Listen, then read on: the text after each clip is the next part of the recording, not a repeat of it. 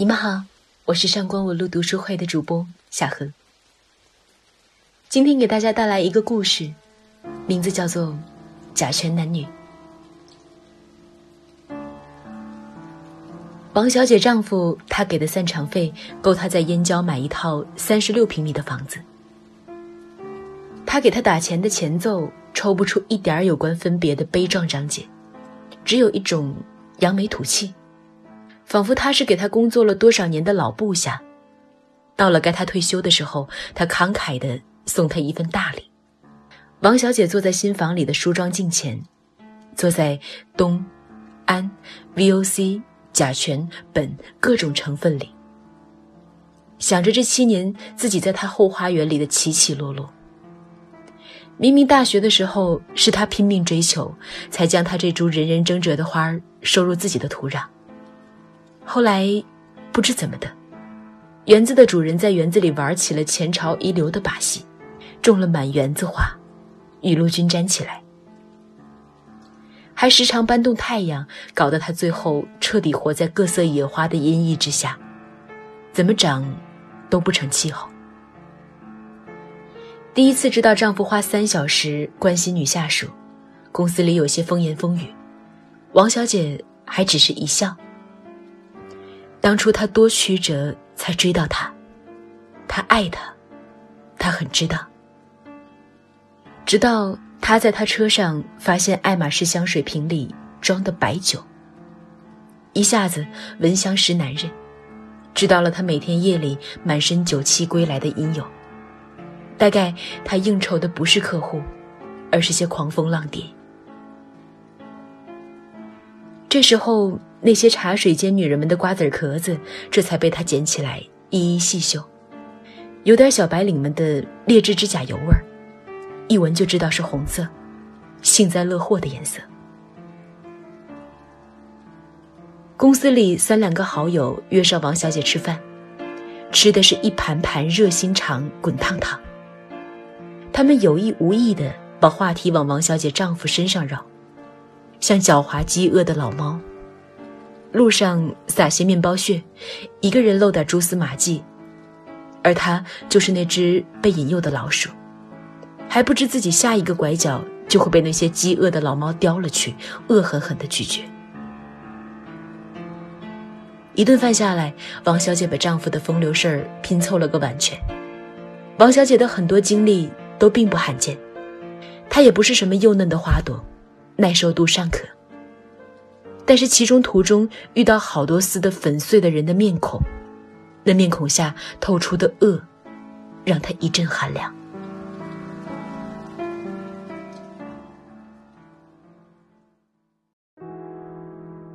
王小姐第一次回娘家，是因为丈夫关心公司前台张小姐，关心出了事儿。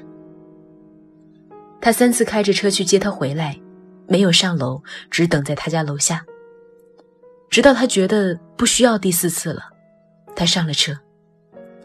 车后座放着一只新包，比平时的更昂贵得体。他一下子想起在公司看到过张小姐的包。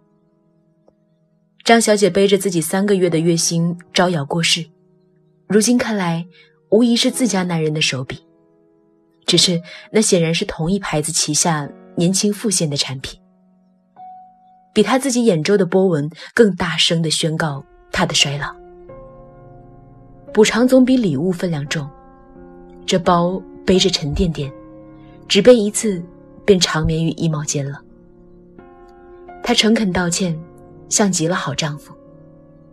他没承诺下次不再犯，但他以为不会有下次。前台张小姐就是蜘蛛精，她不过误入一次盘丝洞。但是，心里总有铁疙瘩，坠得整个人轻松不起来。日子阴阴沉沉，好些时候都晾不干他早时的心情，却也安安稳稳，一觉一觉，都睡了过去。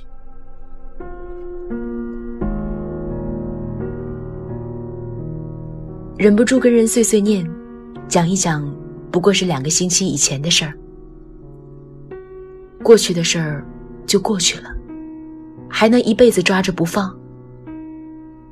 他不是要抓一辈子。人们动不动就说一辈子，想没想过，一辈子有多长？可女人们跟经过统一培训似的，个个都带着这句口号来关心他。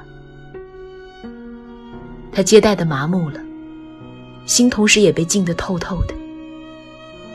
远远看着，谁都像是拿着经书来，一个个传经布道的架势。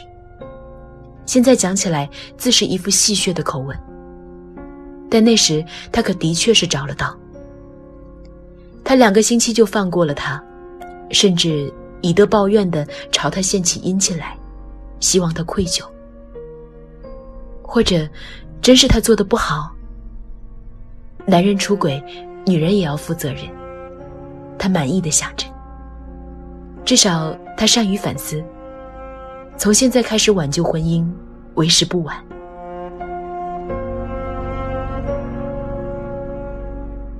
他的饭菜更可口，他也买账，温言软语哄着他。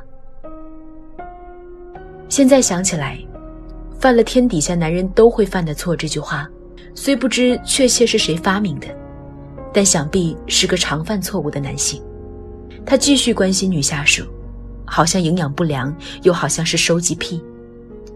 在他的园子里采一点桂花，采一点椴树，采一点枣花，再采一点洋槐。对女人来说，他是最开放包容的慈善场，人人走一遭，保准有点收获。他虽然开放包容，对外贸易频繁，但是抵死不放外敌入侵。这一点让他觉得自己睁一只眼闭一只眼的政策明智之极。若他真大闹他的后花园，指不定他就要先掐死了他这株垂老的花网。回想起第一次，真就是坐着海盗船的时候，荡到最高点的时候往下落的瞬间，那种伤心，却是狠狠一沉的伤心。日久天长，那道抛物线荡到哪个点，便无所谓了。他已经到过最高点，只要他还知道回家，这是王小姐的底线。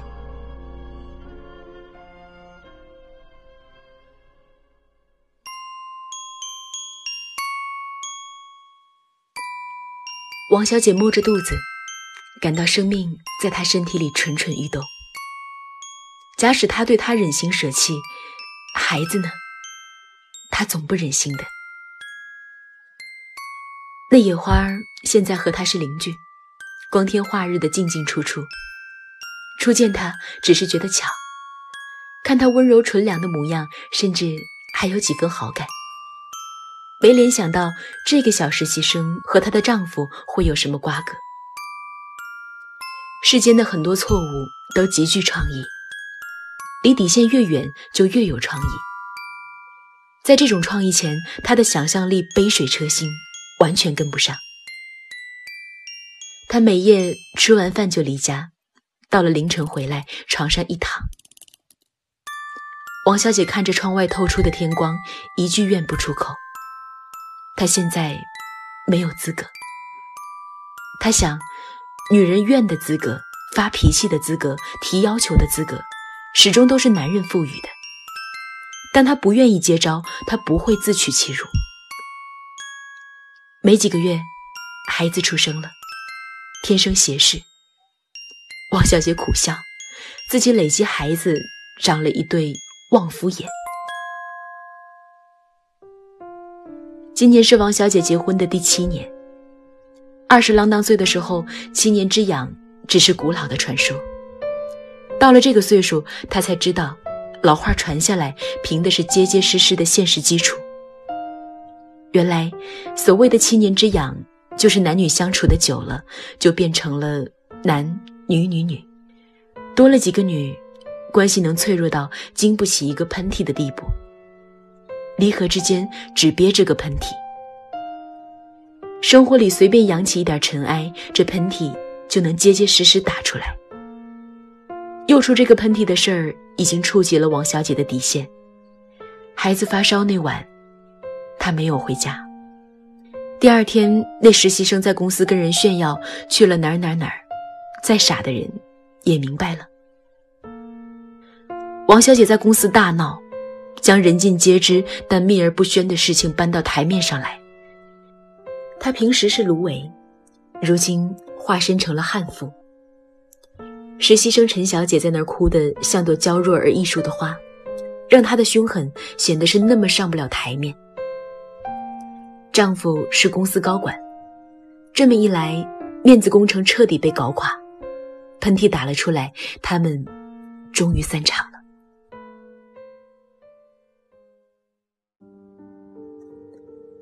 陈小姐抱着大束的鲜花出现在朋友圈，终于见得天日。王小姐再次回了娘家，带走了所有的行李。这次她知道，她应该不会再回来了。房产证上不是她的名字，她不像很多女人那么会计算。如果她会，也许就没有这么一天。整理旧物，将和她一起拼过的拼图再拼一遍。拼了半张，猛然想起有一块拼图还在她家里。心里仿佛也缺了一块。思来想去，决定还是找回来。给他打电话，他从公司赶回来。什么东西那么重要？飞信在哪？他音量微微拔高，克制着不显出不耐烦来。王小姐从铁盒里拿出那块拼图，藏在掌心。没找到。可能我记错了。他向他看去，十多年前他只是有点矮，眉目都算清秀。这几年升了职，也发了福，开始脱发，成了防脱发洗发水广告代言人的那个样子。可是，就是此时，他也没有办法真心的幸灾乐祸，眼里只有怜惜。但愿那些女人。都是真爱他。王小姐的胃里一阵痉挛，捂着小腹靠在墙边。他看到他额前的汗珠，知道是老毛病犯了，一杯热水递过去。谢谢。王小姐说。他走远了接电话，边接边看他，眼神触碰，然后再默契躲开。公司有点事儿。你走之前，钥匙放家里就可以。他在玄关穿鞋，他走过去看他，一如曾经，他平时送他出门，只是那个时候临别都有一个拥抱。祝你幸福。王小姐没头没脑的来了一句，她知道自己的临别赠言毫无创意。转身要出门的她愣住，转过身来。谢谢，你是个好人，别对谁都那么好。他说着，还想抱她，出于安慰。他也想抱她，但是这等于接受他廉价的抱歉，这样尊严全无。王小姐轻轻一躲，走到拐角去，拿起水杯，一杯心事下肚。门被带上。有些坡度的地板上，走着几滴刚落下的水珠。王小姐放心的靠在墙壁上。她这样的人本不会梨花带雨，但这一句“好人”让她委屈的泪如雨珠。原来，他都知道他的好，都知道，只是不稀罕。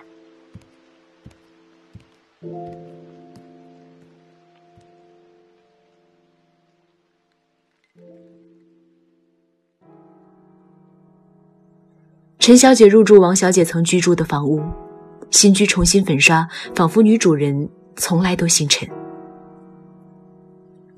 王小姐不会的，陈小姐都会；王小姐会的，陈小姐也会，只是她有更想要的。王小姐可以为爱情盲目到最后一刻，甚至爱情结束之后。陈小姐要的很明确，毕业了留在北京打拼。多少年能拿到户口，多少年又能买成房子？她可以接受男人感情的不唯一性。离婚的时候，王小姐没想要什么，她不想好像自己图他什么，一切变了质。她接受那三十六平米的房子，也只是为了让他好受。